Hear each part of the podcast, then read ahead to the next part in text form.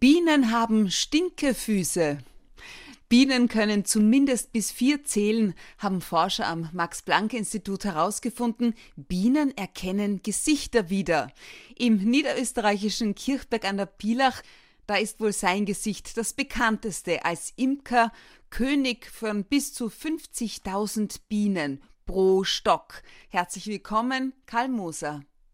Guten Tag, Frau Schütze über die Bedeutung der Imkerei für jede und jeden von uns, die gesundheitlichen Aspekte des flüssigen Golds, Stadt versus Landhonig und die Stinkefüße. Darüber unterhalten wir uns jetzt.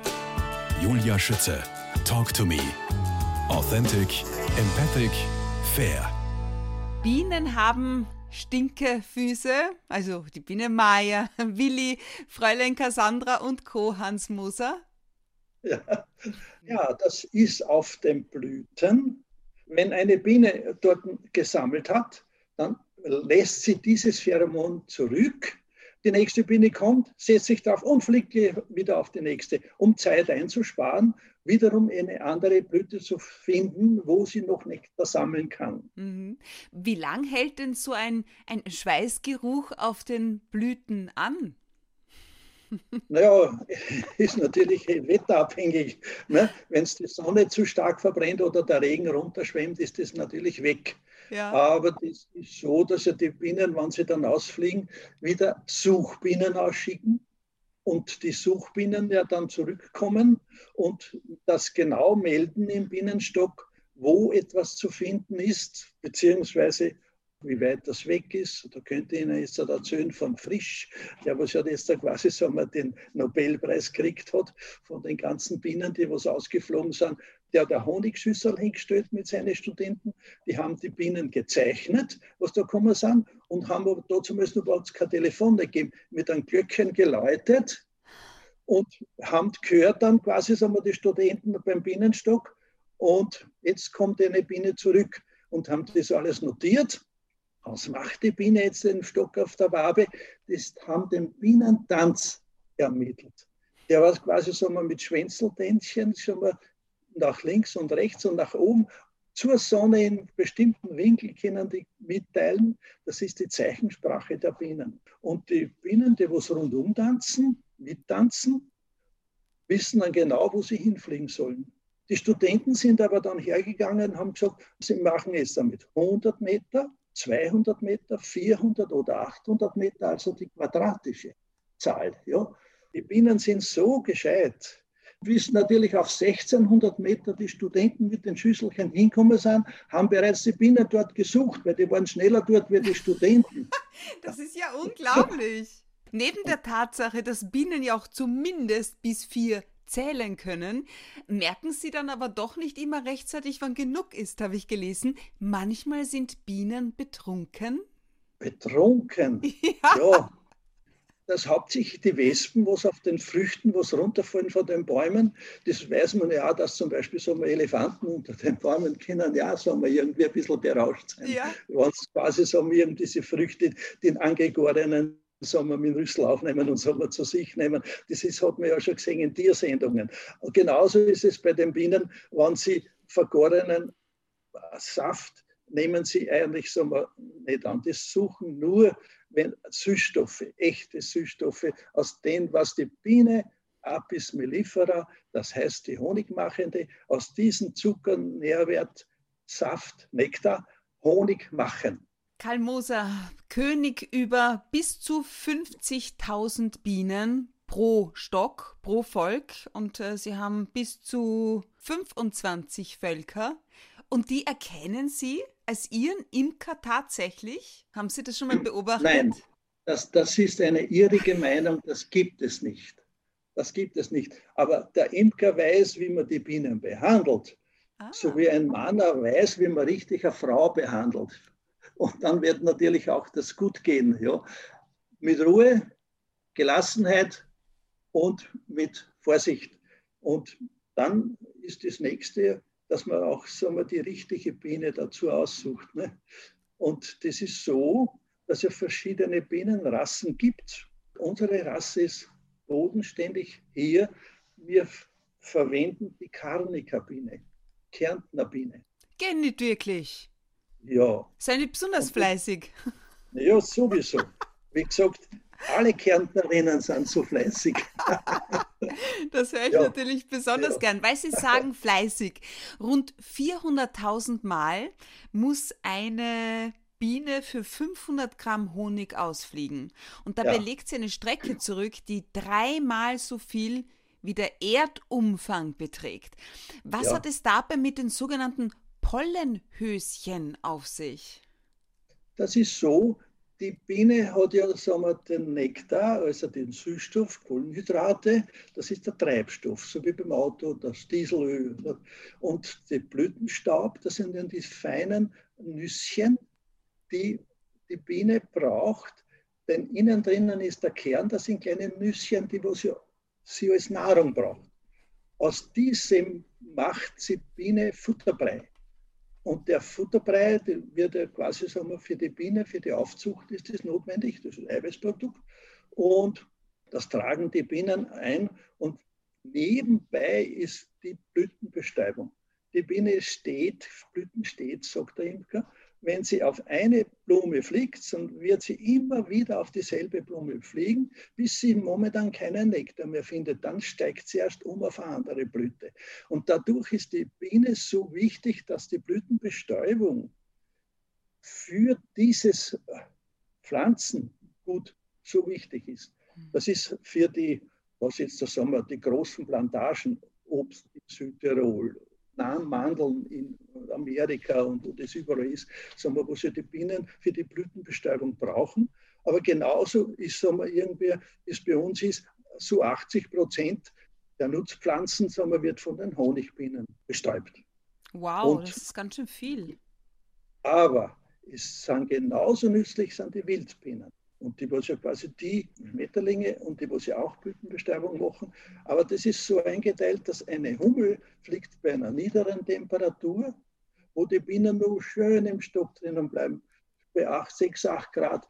Aber nicht nur das, sondern bestimmte Pflanzen werden nur von bestimmten Bienen, Insekten oder Solitärbienen sagen wir, bestäubt. Zum Beispiel, äh, es gibt kein Unkraut in der Imkerei. Es gibt nur Pflanzen und jede Pflanze gehört wieder so für bestimmte Bestäuber. Das ist so wichtig, dass auch die Solitärbienen, Holzbienen, Mauerbienen, Erdbienen und 600 Arten gibt es da, dass man die genauso schützt, als wie sagen wir die Honigbienen. Ich verstehe. Das heißt jetzt, wie entsteht der Honig, so wie wir ihn kennen, in diesen Gläschen kennen? Die Honig die Trachtbienen, das sind die älteren Bienen, die, die fliegen quasi so und bringen den Nektar zu Hause. Während des Fluges tun sie schon ein bisschen eindicken. Mhm. Also das Wasser, was noch drinnen ist, das spritzen sie dann aus und die Biene hat einen Honigmagen, also ein, und einen Ventiltrichter, wo quasi dann rückwärts dann wir, die Verdauung in den Darm geht. Also da kommt dieser Nektar kommt mit keinen Darm in Verbindung, denn die Biene saugt den Nektar und nur das, was die Biene für sich selber braucht, geht durch einen Ventiltrichter durch in ihren Verdauungsapparat. Und der Nektar, den was die Biene nach Hause bringt, den Stock, wird sofort übergeben den Stockbienen. Die Flugbiene gibt den her, Rüssel zu Rüssel und geht dann sofort wieder auf Nahrungssuche als Trachtbiene auf die Flur. Das heißt, die, die Biene wirkt das wieder, den Honig wieder aus ihrem Honigmagen raus? Habe ich das richtig verstanden? Ja, der Nektar kommt wieder raus, mhm. ist aber immer noch Nektar, wie ich so vorsage. Und erst wenn der Impfstock eingelagert wird in den Zellen und wird dann in den Zellen immer in andere Zellen umgelagert bis zu in die höchsten Regionen, sagen wir, wo die weitesten weg vom Flugloch, dass das ja keine fremden Bienen so irgendwas stibitzen können und wird einige Male umgetragen von Biene zu Biene und das bewirkt eigentlich so mal das Eindicken, dass so mal der Honig haltbar wird. Honig ist ja langlebig haltbar. Mhm. In den ägyptischen können Sie in den Gräbern Honig finden, der was, sagen wir, schon ein paar tausend Jahre alt ist, ist aber im Großen und Ganzen, sagen wir, noch genießbar oder, oder, oder nicht. Jetzt wirklich? Das habe ich ja noch nie ja. gehört. Ja, die Biene ist ja an und für sich auf den ägyptischen Hieroglyphen auch als königliches Zeichen. So, wenn Sie auf die Obelisken so mal sehen und dort haben Sie zum Beispiel so eine Biene, dann hat das quasi so mal Schriftzeichen für König, königlich zu tun.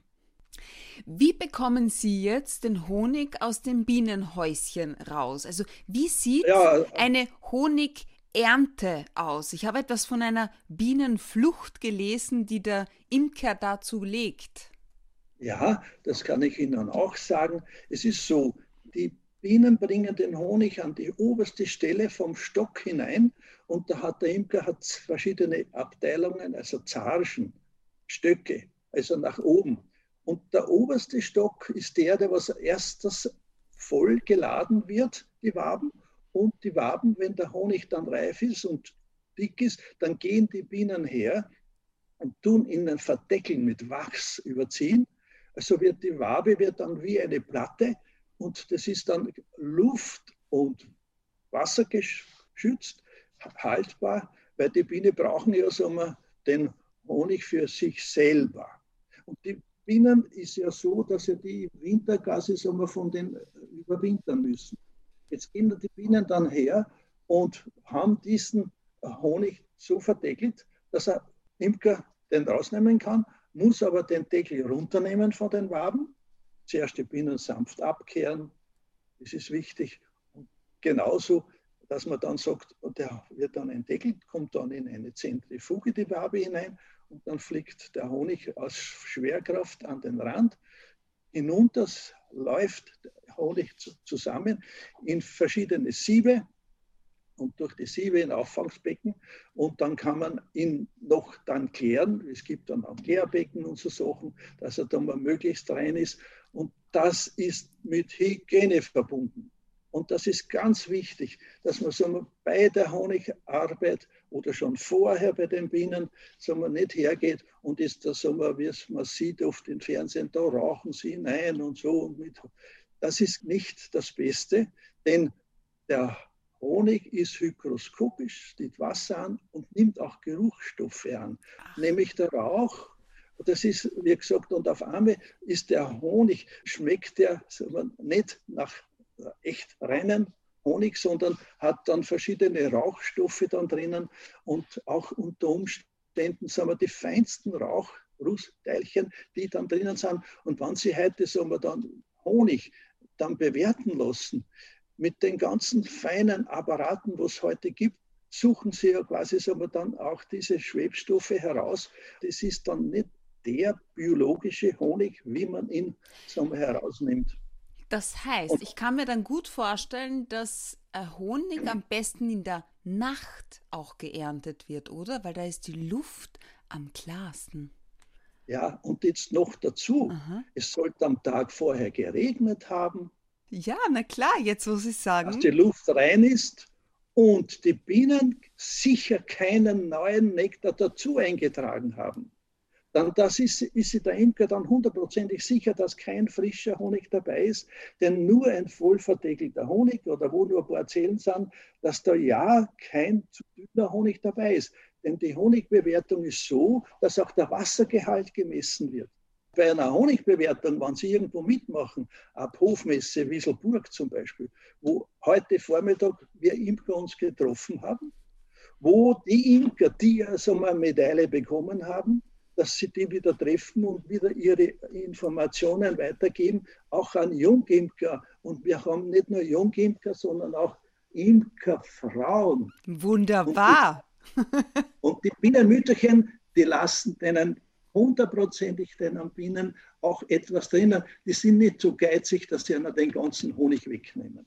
Also das möglichst viel kriegen. Und so manche Imker, wo es ein bisschen so mal schief geht und Bienenvölker eingegangen sind und ich bei einer Kontrolle dann gesagt habe, naja, was haben denn meine Bienen leicht gehabt? Naja, Sag ich, weiß schon, das sind Magenkranken. Wieso? Und was kennst du das? Weil sie nichts zum Wissen gehabt haben. Ja noch zu viel Honig rausgenommen. Es muss mindestens fünf Kilo Honig muss in jedem Stock immer drinnen bleiben. Okay. Kinder dürfen nicht hungern. Das wäre nämlich meine nächste Frage gewesen. Meine nächste Frage hätte tatsächlich gelautet, ob das nicht frustrierend für Bienen ist, wenn sie zurückkommen und alles ist weg. Nein, ja. fünf müssen drin bleiben, ja. fünf Kilo. Immer, sowieso. Die Bienenwaben werden dann wieder aufgesetzt für die nächste Ernte und die Bienen kriegen das sofort wieder zurück. Hm. Das ist aber so, dass man nicht hergehen kann und jetzt sagen, naja, ich kann jetzt unter Umständen sagen, wie es dann sagen vermutet wird, dass man dann den Bienen einen, einen Zucker füttert. Das ist verboten und das ist auch kein Honig. Ich muss ja auch eines, ich muss Ihnen ja auch eines gestehen, und zwar bin ich da durch Sie draufgekommen, was ich ja sehr spannend finde. Meine Tochter hatte bei ihrem Honig das erste Mal, außer da gibt es noch einen Honig in Kärnten vom Onkel Ernst, keine Zahnschmerzen. Und dann sind wir drauf gekommen, weshalb? Weil ihre Bienen nicht mit Zuckerwasser gefüttert werden. Das ist ja, stellen Sie sich vor, das ist ja unmöglich. Die Biene, die lebt ja quasi so aber eben von der Natur, von dem Nektar. Und das Zuckerwasser geben im Herbst, wenn man quasi so mal den Honig aberntet, dann muss man ja quasi so eine Ergänzung geben aber nur für die Überwinterung. Und nicht während des Jahres. Strengstens verboten. Aha. Aber es ist so, jetzt haben Sie zum Beispiel einen Bienenschwarm, wenn sich die Königin abgesetzt hat mit einem Teil der Bienen, und den geben Sie jetzt da zum Beispiel so eine neue Beute in einen Stock, in einen Bohrkorb, und dann können Sie Zuckerwasser geben, wenn Sie zum Beispiel so mal Schlechtwetter haben. Aber dies verbrauchen ja die Bienen selber zum Aufbau. Und in diesem Jahr wird ja von diesem Stock kein Honig geerntet. Und nur von Wirtschaftsvölkern, die was überwintert haben, stark sind und genügend Flugbienen haben, die können Honig eintragen. Aber ein kleines, schwaches Volk bringt sich ja nur, äh, nur so viel selber, dass es über, überlebt. Imker erntet ja nur vom Überschuss was man den Bienen wegnehmen kann. Das andere muss man ihnen lassen. Und sollte er einmal zu viel ernten oder einmal zu viel davon wegnehmen, dann äh, kann es ja durchaus passieren, dass es den Bienen reicht und die zur Polizei gehen. Ich habe gelesen, dass Bienen Drogen erschnüffeln können, einen besseren Riecher haben als Hunde. Und äh, bei der Gewerkschaft der Polizei wurde tatsächlich auch mal darüber nachgedacht, Bienen statt Polizeispürhunde einzusetzen, nachdem eine Polizistin diese Idee gehabt hat in ihrer Abschlussarbeit und das äh, sogar wissenschaftlich getestet hat. Haben Sie das gewusst? Ich habe das gesehen, den Film. ja. Der, wo die Bienen quasi so dressiert worden sind in kleinen Röhrchen, wo sie den Rüssel herausstecken und man ihnen so mal diesen mit, mit Drogen äh, angereicherten Süßstoff geben und die können das tatsächlich wie ein Hund erschnüffeln. Das ist unfassbar, oder? Wie gesagt, die haben ja so ein Organ, wo sie so mal von Stock zu Stock ihre äh, Geruch haben, einen eigenen, und fremde Bienen ja nicht hereinlassen. Und jede Biene hat ja, wenn sie nach Zug kommt vom Flug, muss sie eine Wächterbiene passieren.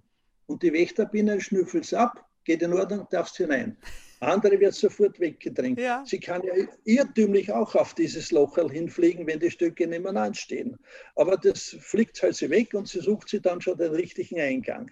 Aber wie gesagt, sollten sie mal irgendwie die Biene aber was mitbringen und sich hineinbetteln, dann lassen sie hier hinein nimmt den fremden Geruch natürlich dann an von diesem Stock und jetzt kannst du sich dann aussuchen, ob es bleibt oder nicht, weil wenn sie den anderen Geruch hat, darfst du haben nicht mehr hinein. Oder sie bringt was mit. Apropos, ja. über die gesundheitlichen Aspekte haben wir schon so ein bisschen gesprochen, ein bisschen angesprochen. Honig äh, galt ja bereits in der Antike als unsterblich machender Wundertrunk. Woher kommt das? Also, wie gesund ist Honig? In Maßen natürlich. Babys im ersten Lebensalter sollen keinen Honig essen. Das ist die Darmflora der Babys sind ja noch nicht auf diese Süßstoffe eingerichtet. Dann, wie Sie gesagt haben, in Maßen genossen, ist er gesund. Und alles, was zu viel ist, ist natürlich ungesund. Aber Da Honig, und jetzt sage ich Ihnen was, ist das einzige vorverdaute Lebensmittel, das es überhaupt gibt, was die Biene in ihrem eigenen Honigmagen schon vorverdaut hat. Und wenn Sie einen, quasi sagen wir dann so einen Honig, einen echten Honig essen, der ja schon vorverdaut ist, ist unsere Leber nicht belastet, geht sofort quasi so mal in den Blutkreislauf und stärkt den Körper. Mhm. Das einzige Mittel, was die Sportler als Doping nehmen dürfen, ist Honig. Honig. Und darüber hinaus macht er richtig schön, ist gut für die Haut, ähm, weil er also entzündungshemmend zum Beispiel auch ist, antibakteriell gegen Akne. Ja. Für die, für die ja. jungen Menschen, bevor sie sich die ganze Chemie hineinschmeißen in den Körper. Ja, ein absolutes Anti-Aging-Produkt auch. Auch. Und wie gesagt, als Wundheilmittel haben ja die auch aus Alterstum her, sagen wir, die ganzen Krieger haben ja quasi ihre Wunden, haben ja mit den, die Wunden geheilt, haben wir nichts anderes gehabt. Dass natürlich auch Honig für die Dame natürlich, sagen wir, für die Cremen und wo Gilet Royal dann hineinkommt. Ha, gutes Stichwort. Auch, genau. Auch natürlich, sagen wir, Dings ist, aber so viel Gilet Royal kann ja Imker gar nicht produzieren, denn was ist das Gilet Royal? Das wollte ich Sie fragen, nämlich deshalb, weil nämlich auch schon Dr. Markus Mettker, Österreichs Anti-Aging-Papst, davon gesprochen hat und darauf schwört, übrigens nachzuhören im Podcast Nummer 79. Was ist Gelee Royal genau? Ich weiß ja nur auch, dass die Königin eines Bienenvolkes das auch bekommt und zwar schon als Larve. Ja, jedes kleinste Eichen, was drei Tage alt ist, schlüpft eine liebe kleine Larve, Bienenlarve. Und die bekommt drei Tage lang Gilet Royal. Dieses Gilet Royal produzieren die Ammenbienen, so wie eine Kuh ein Kalberl kriegt und dann sagen wir, diese Ammenmilch gibt. So produzieren die Ammenbienen, die jüngsten, auch aus ihren Futtersaftdrüsen die Milch. Die jüngsten Larven, nach drei Tagen bekommen sie die armen Milch, also die Gilet Royal, nicht mehr. Dann kommt Pollen dazu, also den Blütenstaub, Futterbrei und dann wird das kleine Larvel nach fünf Tagen wird ein verkümmertes Weibchen. Das ist die Arbeitsbiene. Zum Unterschied kriegt aber mal, diese Larve weiterhin in der Königinnenzelle zum Beispiel diese Gilet Royal dann wird sie eine Königin, ein vollwertiges Weibchen, das begattungsfähig ist von den Drohnen und ist innerhalb von 16 Tagen fertig. Eine Arbeitsbiene braucht 21 Tage, bis fertig ist und eine Drohne 24 Tage. Also das Gilet Royal ist so wertvoll, die Königin, die wird zum Beispiel jahrelang alt, vier, fünf Jahre, weil sie bekommt immer das Gilet Royal. Und die das Bienen werden wie alt? Die Arbeitsbienen? Eine Arbeitsbiene wird ungefähr im Sommer sechs Wochen alt. Die Sommerbiene, die arbeiten sich zu Tode. Und eine Ach, Winterbiene, super. die was überwintert, die, die, frisst sich mit Blütenstaub einen Fetteiweißpolster an und überwintert vier, fünf Monate und baut im Frühjahr wieder das Sommervolk auf. Und das Los der äh, Männchen, das ist eigentlich die Drohne, die werden dann in April oder was jetzt, das haben wir gezüchtet gehören nur zur Begattung und ist dann, wenn keine Jungkönigin mehr da ist, dann ist quasi die Begattungsarbeit ist erledigt und die brauchen wir nicht mehr und die werden dann abgetrieben. Das ist im Juli, August die Drohnenschlacht, ne? wie es so schön heißt. Ist das brutal. Karl Moser, wie kommen Sie zum Gelee Royal? Ich kann eigentlich Gelee Royal in der Weise zum Beispiel äh, nicht produzieren. Mhm. Denn ein Volk, nur ein Volk, was königliche Weißelzellen ansetzt, ist die zum Grund mit Gilet Royal gefüllt. Und da schwimmt die kleine Larve drauf. Und wenn Sie jetzt hergehen und Sie schmeißen die kleine Larve heraus, dann können Sie einen Messerspitz voll Gilet Royal herausbringen. Und Sie haben aber sieben, acht oder zwölf. Oh Mann, so, das ist ja super mühsam. Und außerdem, ja, ja. ich meine, wer bringt Sie was Herz? Larven einfach dann, rauszuschmeißen. Dann gibt es eigentlich jetzt also mal Betriebe, Imkerbetriebe. Ich spreche als Hobbyimker. Aber gibt Imkerbetriebe und speziell in China und Mexiko, die was Chile Royal produzieren. Mhm. Die betreiben das und da wird künstlich vermehrt 50, 60 Zellen angesetzt. Ein Volk wird getrieben dazu, dass er sich eine Königin nachzieht und setzen quasi sagen wir, diese Zellen, die wo da drinnen sind, auf Rähmchen. Sagen wir, und das wird abgesaugt künstlich, das Chileural, und wird dann sofort wieder nachbestückt. Und das geht so nur auf die Produktion für die Chileural. Und die liefern dann an diese Pharmafirmen, und wo die Cremen gemacht werden, sagen wir, dieses Grundsubstanzmittel.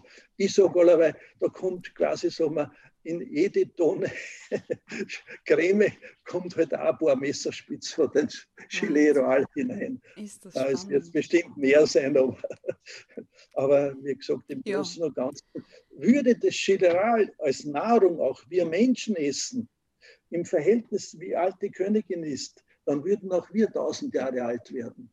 Karl Moser, Sie sind 83. Man sieht es Ihnen nicht an. Wie oft und ja. wie viel Honig konsumieren Sie? Fangt das schon im Müsli an in der Früh? Naja, also ich esse eigentlich so mal kein Müsli nicht, aber ich so ein Butterbrot mit Honig. ein Müsli muss nicht sein. Ja. Aber schon täglich, zumindest einen täglich, Teelöffel? Ja. Naja, es darf ein wenig mehr auch sein. ich verstehe. Eines noch, ja. ich muss ja jeden Honig, muss ich auch verkosten, dass ich ihn bewerten kann. Unbedingt. Blütenhonig, Waldhonig, Mischhonig oder dass man dann sagen kann, hat der in dieser Richtung einen Geschmack oder in einer anderen Richtung. Das kommt ja alles von der Natur. Der ist ja nicht, nicht jedes Jahr gleich. Mhm. Weil je nachdem, was jetzt sagen wir, für Tracht ist, wo die ganzen Bäume, Obstbäume oder im Wald zum Beispiel, sagen wir irgendwie, sagen wir Ahorn und so Sachen blüht, wie es jetzt momentan ist, kommen die Obstbäume, Kirsche und so weiter, Schledorn und so.